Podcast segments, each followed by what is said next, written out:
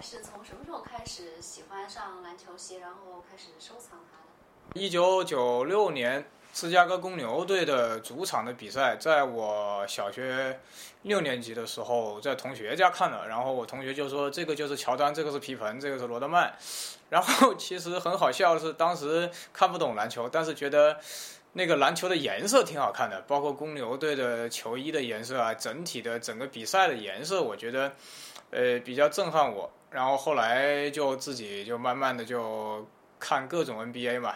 然后就觉得哎呀，这些球星打得这么好，是不是这个篮球鞋的缘故？所以在九九六年冬天吧的时候，我拉着我妈去，当时武汉整个武汉只有两家耐克专卖，我们去到大智路有一家的耐克专卖，呃呃，挑了大概很久。呃，有一双七百多块钱的鞋在那个架子上，在这个架子上，当时没舍得，怕我妈浪费钱，就买了一双四百多的，四百多那双鞋在后面那个架子上。后 这后来那双鞋被我穿坏了，然后前几天感谢那个呃论坛上的虎扑大神啊，凹凸大大从美国给我又找了一双差不多的。然后呢，也顺便把我当时七百多没舍得买的那双鞋，他也帮我找到了。在这里要感谢一下这个凹凸本人，他确实是国内球鞋收藏界非常低调的一个人啊。那你收藏篮球鞋，你是觉得买的越多越好，然后永远期待下一款，还是说你对这个篮球鞋的收藏有自己的一个选择，有自己的一个呃情节？还是要求它的质量，还是从哪方面来收藏？这个这个事儿啊，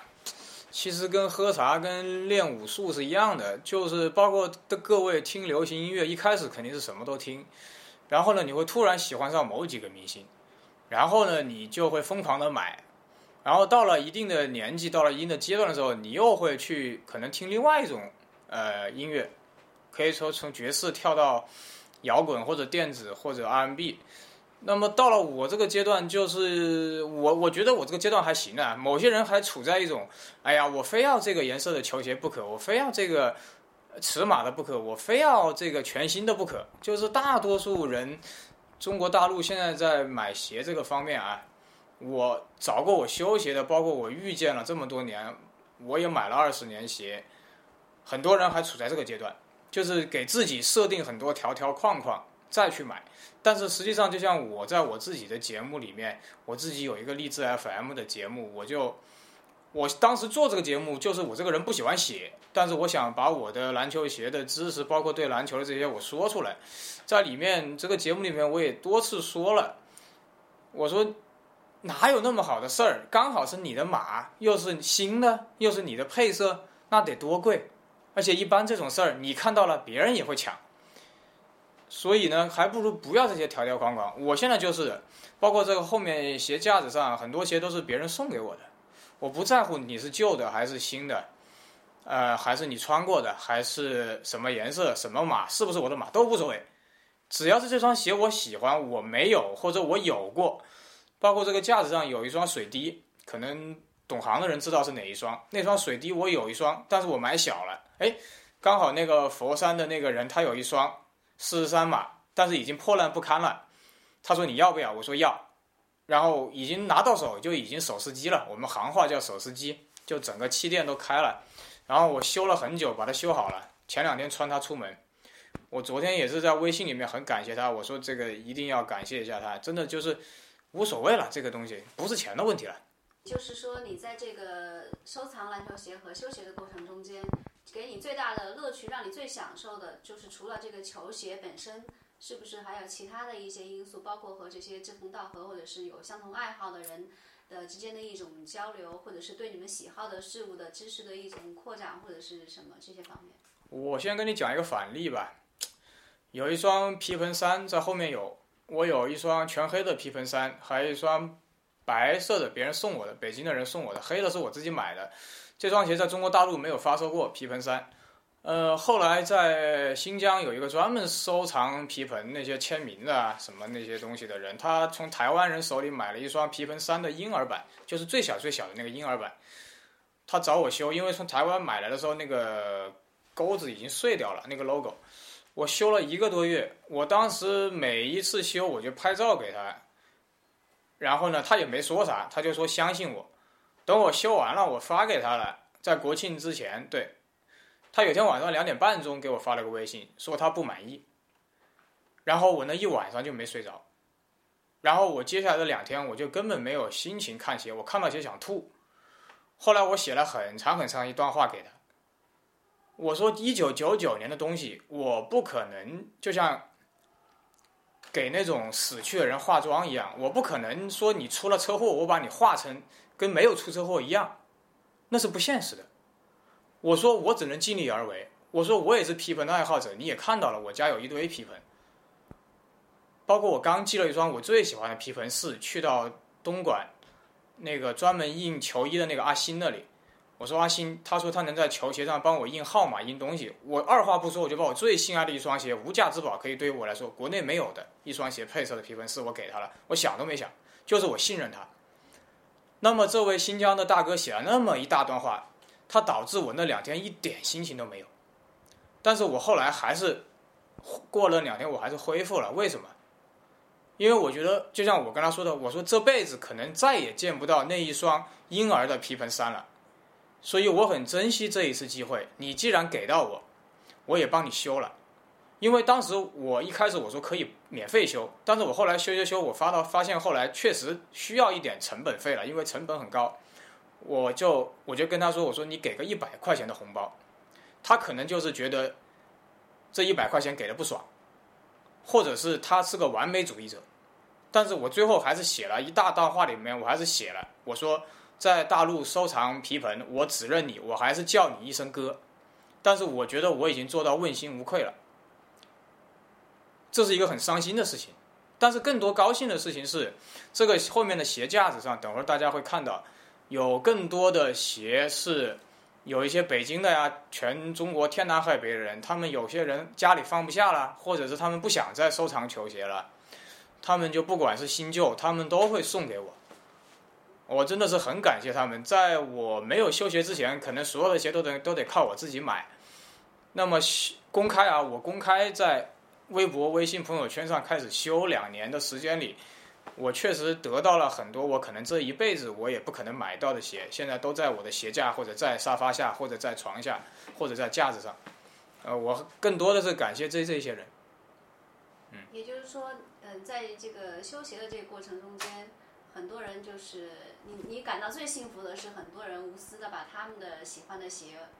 就给你送给你或者是给你修，一种是信任，一种是就是增加了自己的收藏，可以这么理解吗？对。好那么就是你是什么时候开始从呃单纯的喜欢鞋到开始认认真真的把修鞋作为一个职业来做，然后这项职业让足以让你谋生吗？你其实自己开始修，九六年开始买到零九年之前，我都是以拆鞋为主，包括我自己都把我自己的皮盆四给拆掉了，包括鞋架子上那双白蓝的，又是我后来又买了一双，呃，包括后面那些什么佩顿三啊、佩顿四啊，就是。年轻的时候，可能大家都想知道这个鞋的结构是什么，因为那个时候网络上没有人去切鞋，去刻意的去去解剖这个鞋，是后来才有网上有一些土豪，他开了一些公司，他就是为了吸引眼球就开始切嘛。不是一一年耐克有双鞋，别的国家前面有气垫，我们中国的没有，被那个人偶尔一切发现了，然后他就火了。年轻的时候大家都喜欢切，包括现在耐克很多品牌都会主动把那个解剖图给你看。耐克、阿迪啊、李宁啊什么的都会给你看，然后呢，还是有一些土豪的 A P P 啊或者网站，他会每个每周切切切。但是我觉得，一双鞋它也是有生命的。我我从小我妈就是这样跟我讲，她说我是最爱鞋的，她说就感觉到我就觉得每双鞋都是有生命的。到了零九年的某一天吧，零八年我突然意识到我不能再切了，可能切了我就再也买不到了。包括我切过的皮盆四，到现在也没有复刻过。很多鞋耐克是不会复刻了，因为成本摆在那里，在太高的成本，他不可能做。啊，所以我就开始修，因为我也自己我也不想拿到外面去修，因为这些鞋别人也不懂，我又花了那么多钱买，然后就开始自己尝试修。一开始也是尝试了各种呃进口胶水，也还不是一开始手上那手上都是黏不拉几的，一开始就是熟能生巧啊。现在我能做到基本上手上不沾了，不沾不沾一点胶水了。一开始就是沾得一塌糊涂。然后呢，大家在什么网上听到了一些什么胶水，什么蓝光树脂，它并不是去万能的，它是胶水分很多种。如果大家你们想去研究德国人的胶水，德国人的胶水包括德国人的刷子跟海绵，就是挂一墙，各种各样的刷子胶水，它有软胶，有硬胶，有快干胶，有三十秒，有一个小时，有几天的。这我只是粗略的说了一下。所以在刚才我也是说。在我今年还好，我去年在我休学当中会有一些竞争对手，我我指的是全国范围内的，有一些竞争对手可能眼红。我在之前也也有一些媒体采访我的时候，我当时就没有把我的这些胶水跟工具给他们拍，结果后来他们就会就是在网上互相敌，呃，就是也不是互相，就是攻击我、诋毁我、黑我，哪怕是找人那种钓鱼执法。他们会拿一双鞋来给我修，修的时候什么话不说，修完了就开始在网上各种攻击攻击我。所以在我吸取教训之后，之后的媒体再来采访我的时候，我就把所有的胶水跟工具摆开，你们自己拍。因为真正我用的胶水是我的个人的经验，通过一定的比例调配出来的。你就算买到了，我相信，如果这个竞争对手在看这个节目的话，我相信也没。我相信也没有什么秘密可言。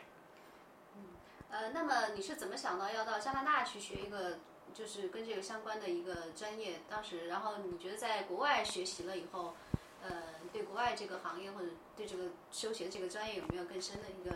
了解，或者是对你有什么帮助？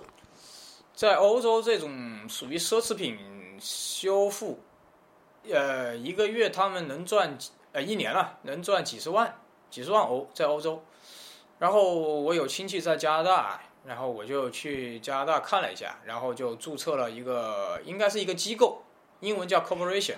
它不叫 company，也不叫工作室，也不叫 studio，呃，一个 corporation。那么呢，这样子就表示呢，这个加拿大这个政府他知道有我这个东西，呃，因为在啊后来呢，我前段时间又去了日本，我就发现日本人在这方面比德国人更细致。从一个小小的一个刷子，到一个海绵，到一个呃护理液，呃，真的是包括那个女性那个靴子里面垫的那种垫子啊，它都分很多种，前面的、后面的、高的、低的、软的、硬的，各种各样的，你会看到傻眼。所以我觉得，在我有生之年，应该是全世界到处多跑一跑。因为说实话，这个行业在国内才刚刚起步，真的才刚刚起步。包括很多澳洲的品牌也才刚刚打入中国市场。呃，那你在加拿大学学是具体的修鞋、修包，还是都学，还是？也不是学吧，我觉得是一种考察。因为这个东西在美国纽约有一家店，呃，他们是跟耐克有合同的，就是说，比如说一双乔丹鞋屁股坏了。我我们的行业话语叫叫屁股爆了，它是塑料的嘛，但是你不可能去做一个飞人的 logo 或者 Nike 的 logo 放上去嘛。纽纽约那家店就是跟耐克有合同，就是耐克给他提供那个配件。他比如说这双鞋大概卖三四百美金，他大概修就要两三百美金。就是美国人是不在乎这个，就是以他们的工资算是不在乎这个价格的。所以纽约有一家店，他可能是签了合约来来来来用这种配件的形式来解决。那么大陆的人口基数也是全世界最大的，所以我有的时候开玩笑，我说希望有一天那个乔老爷乔丹本人能把他的坏了的鞋给我修一下。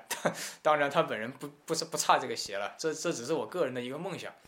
那就说你这些现在修鞋的这个专业技能，其实主要是靠自学。对，主要是靠自学，也会看书，各种各样的书。呃，包括皮的，就是很多大家有教别人，现在不是那种那种自己教你做皮包的，做小皮包的那种，跟皮有关的，跟胶水有关的，就是只要跟这个鞋的工艺有关的，我都得学。包括我认识了很多，最近认识了很多这些国内品牌做鞋的这些人，他们就会跟我讲一些非常专业的术语，就是比如这个鞋底的一些编号啊，包括它的一些。呃，包括李宁的某一些鞋，它由于设计结构问题，它明知道是一个缺陷，但是他还是把它做出来了，那果然就出了问题。那么这个地方它为什么会出问题？我只能通过我的角度来看，但是他们那些做鞋的人，他们会告诉我，哦，因为哪些哪些工艺步骤他没有做，或者是他明知道不行还是做了，啊，这个就对我是一个提升，啊，当然 不能不能不能详细说，嗯，呃，那么就是呃，现在就是靠收鞋，你是怎么样接这个订单？然后呃，这个足够维持生活吗？就是作为一个创业来说，你认为它有没有前景？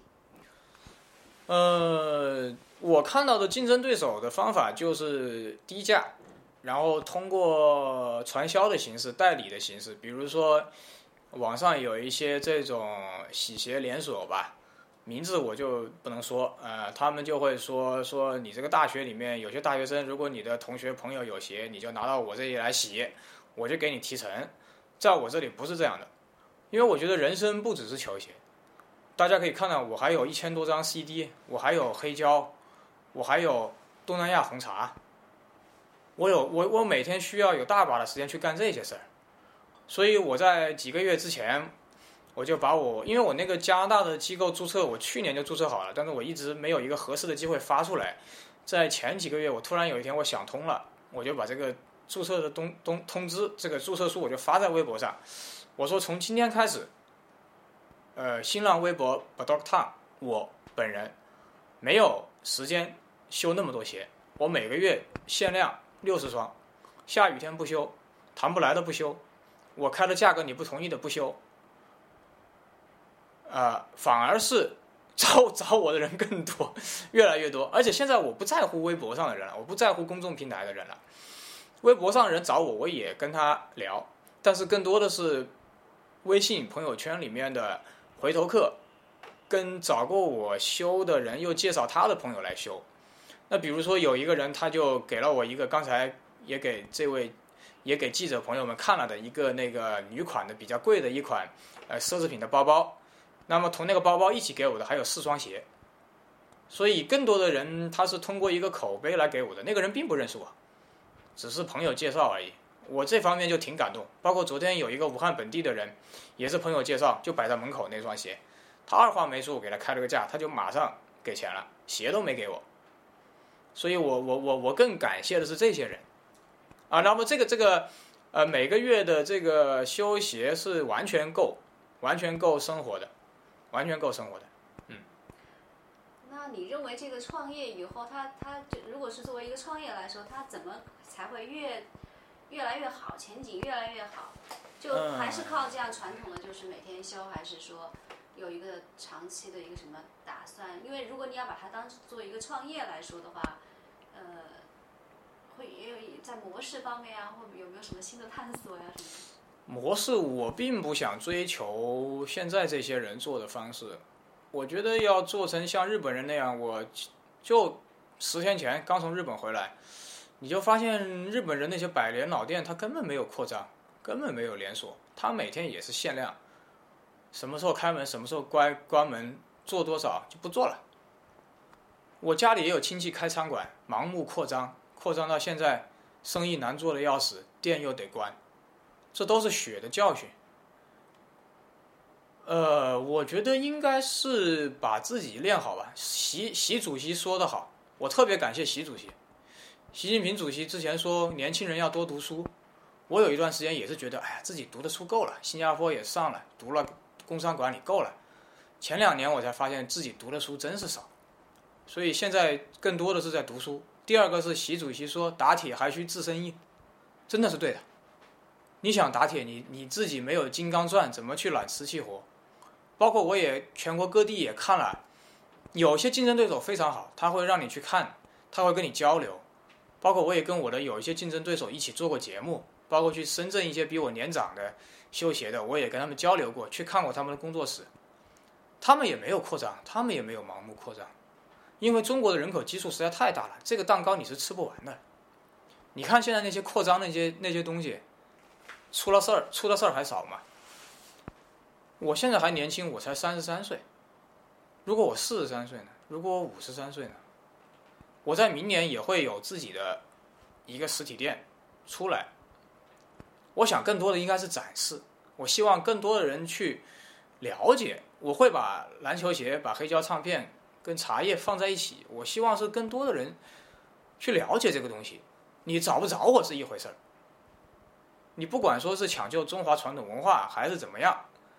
还是宣扬美国的文化，你我我不知道该怎么说，这个由大家去评论。但是我我觉得是，你可能会觉得我说的不好听，但是我觉得就是小富即安。因为你翻开中国的历史，太多人野心太大，最后死的都很惨。真的是这样，干嘛非要做那么大？有本事我一辈子也饿不死。关键说到底还是我自己要过得好。我养那么多人干嘛？我招那么多个人干嘛？我扩张那么大干嘛？最后质量做不好，又不骂我徒弟，还是骂我，还是砸了我这个不着个烫的牌子。还有一点就是，呃，作为一个爱收藏篮球鞋并且修鞋的人，但是又同时又爱好是个收集这个唱片、黑胶，还有这个茶，这样的爱好就非常的混搭。那别人可能会觉得，哎，这个人爱好鞋，怎么会又爱好茶呢？一个是年轻人的爱好，一个可能是相对要年纪大一点人的爱好。那么你是怎么把这几个爱好，平时是怎么融合在自己的生活，然后孰轻孰重，然后呃，具体是一个什么样的一个混搭的感觉？嗯，实际上，包括我在玩鞋之前，我也是被家里人骂了好多年。自从我开始修鞋，我们家人就不骂我了。就是其实中国的家长很奇怪。只要你这个东西有产出能赚钱，他就不骂你；只要没钱赚，就开始骂。包括唱片一样，大家可以看到，这些唱片大概花了五六万，包括还有一些我没展出来的，这只是一部分。当去年的时候，我有一个同学，他在武汉本地最顶级的一家做那个下午茶的店里面，他来找我，他说他们下下午茶的音乐不好，要我来做。我我家 CD 多嘛，黑胶。然后呢，我给他做了一年，他就给了我一点顾问费吧，相当于。然后我就拉着我爸妈全家去喝茶。自从喝完之后，从来再也没骂过我买唱片。就之前你会听到骂了十几年。我从一九九九年第一张唱片在新加坡买的，第一张正版唱片，第一张正版原版唱片在新加坡买的，到现在基本上都是原版跟正版。包括这次去日本，我也买到了最新的日本人出的最新的一代，八月份刚出的，为了 Michael Jackson 出的蓝光 CD 第二代。现在在大陆可能只能看到第一代。现在已经日本已经出了第二代了，呃，其实我觉得这种事情都是相通的。我在修鞋的时候，我会听痞子阿姆，虽然我我不会唱说唱，我也不太喜欢说唱，但是我觉得痞子阿姆作为一个白人，能把说唱唱到现在这个角度，包括很多时候修鞋是需要一点刺激的，Michael Jackson 或者痞子阿姆这些东西，就会一边修一边放音乐，大家可以在我的朋友圈里面看到，呃，我觉得是对我的一种，也算一种修养吧。也算一种人生修养，可能你会说这是美国垃圾，但是我觉得在我们八零后的这一代，我觉得他更多的可能是一种精神支柱吧。包括 Michael Jackson 走的那天，我就写我的心目中的一个标杆就没了。包括很多人刚才我顺顺便说一句，为什么你刚才问我说你卖不卖鞋？我从来不卖，我只修不卖。然后很多人说你这些乔丹鞋会不会怎么怎么样，怎么怎么样？我说我只问你一个很简单的问题：如果明天乔丹死了，这个鞋会不会涨价？我们从一个市场经济的角度来看，当然我也是很爱乔丹的，我也是乔丹崇拜者。但是你到了我这个年纪，你你扪心自问自己一句话：如果乔丹明天死了，乔丹的鞋会怎么样？它一定会疯涨，因为在 Michael Jackson 死的那后面的几个月里面，他的所有的东西是疯涨的，到了这两年才跌下来。但是那些真正的好东西，它价格上去了就下不来了。所以我就觉得，只要是我能收，我会尽量的多收我喜欢那些，不管是不是 Air Jordan，是不是什么，万一哪天。为万一哪天出了什么事儿？然后再说到茶叶，实际上是我从小我家里是喝绿茶的。然后九九年我去了新加坡之后，新加坡人喜欢喝奶茶，就是东南亚那种，他们叫拉茶嘛。大家可以看到印度人那种很多拉茶。呃，后来就慢慢的就只喝拉茶了，因为东南亚人也很少喝绿茶。然后后来回国以后，我也是一开始就没有把这个当回事儿，到了后来也是突然有一天。呃，我就开始看书嘛，就是包括我现在也在看，就是实际上现在卖到英国给英国女皇喝的那些茶呀，我不是说的川宁啊这种牌子，就是那种英国人喝的这几百年的茶。鸦片战争不是为了鸦片而打，是为了茶叶而打。就是因为中国人我们当年太控制茶叶，特别是红茶的外销，导致整个欧洲，特别是英国人买不起了，国库都掏空了，没办法，只能把鸦片卖给中国人，最后就来了一场鸦片战争。第一次鸦片战争打完，清朝还不让外国人进广州城，只能在广州城外做生意。打完第二次鸦片战争，才有了现在的什么领事馆、大使馆的这种东西，才开始正常的来做这个红茶的生意。包括有一本书写的是一个英国的植物学家，我们中国人称他为茶叶大盗，就是称他为小偷啊。当然是我们的一个看法，但是你站在红茶现在在全世全世界的这个流行的角度看，他是一个英雄啊。他花了几年的时间，千辛万苦把中国的茶种，其实说白了就是我们湖北省宜昌三峡大坝那个地方的红茶的茶种，我们叫宜红。那个茶种是当年移栽到印度跟斯里兰卡去最贵的红茶茶种，到了广州的运费已经翻了几倍了。他是想了各种不同的方法，怎么能把那个茶种漂洋过海几个月运到斯里兰卡、运到印呃印度去，然后反复不停的实验。跟当地的阿萨姆的那个茶混合，才长出我们现在能喝到的这些世界上大家都能喝到的红茶。所以我觉得很多人是不知道这段历史的。我们现在还在，很多人还在炒作普洱，还在炒作金骏眉。普洱是被那些人炒作起来的，金骏眉是一九八几年有个有个那个什么梁俊德他自己发明的。都是炒作的。实际上，金骏眉跟普洱喝起来像 BBQ 的味道，像烧烤的味道，老外根本喝不惯，包括俄罗斯人也喝不惯。我那天跟一个俄罗斯人做朋友，他说我根本喝不惯金骏眉跟普洱。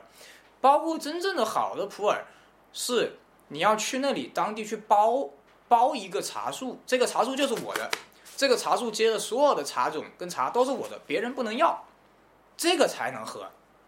一般你们在市面上买到的普洱都是掺假的。那是喝了有毒的，那是会短命的。说的不好听，那会减寿的。所以我现在，我这几年买的更多的是台湾的茶。当然，台湾也有那个掺假的那个历史啊。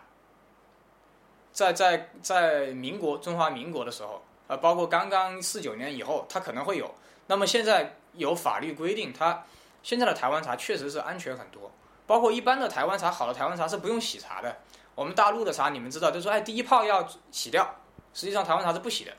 那么，包括现在你英国人、欧洲人喝的那些红茶，包括伯爵茶、调配过的那些茶，都是基本上是不用洗的。他们都是，但是你说那个茶种哪里来的？都是从印度跟斯里兰卡走的。包括现在新加坡有个特别有名的叫 TWG，一个茶叶公司，他从中国采购了一款绿茶，要卖到六百新币，在他那个菜单上，六百新币，六百新币是。三千多人民币，两三千，两千多人民币，现在没有三千了。所以，真正中国的好茶叶还最后还是出口了，我们国人自己还是喝不到。你包括在日本的那个那个静冈出产的绿茶，它只在日本国内卖，他根本不愿意卖到国外去。他首先是满足我们国，满足日本本国人的身体健康。